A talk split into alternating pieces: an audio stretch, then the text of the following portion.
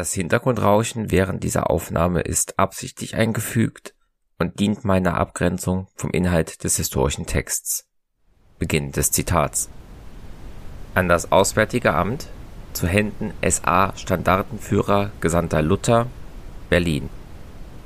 Der Führer ordnete die Abschiebung der Juden aus Baden über das Elsass und der Juden aus der Pfalz über Lothringen an.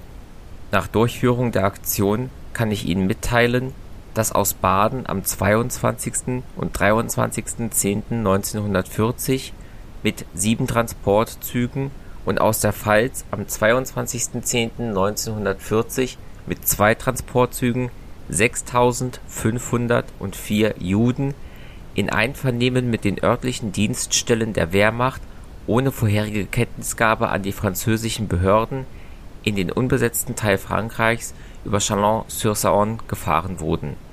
Die Abschiebung der Juden ist in allen Orten Badens und der Pfalz reibungslos und ohne Zwischenfälle abgewickelt worden.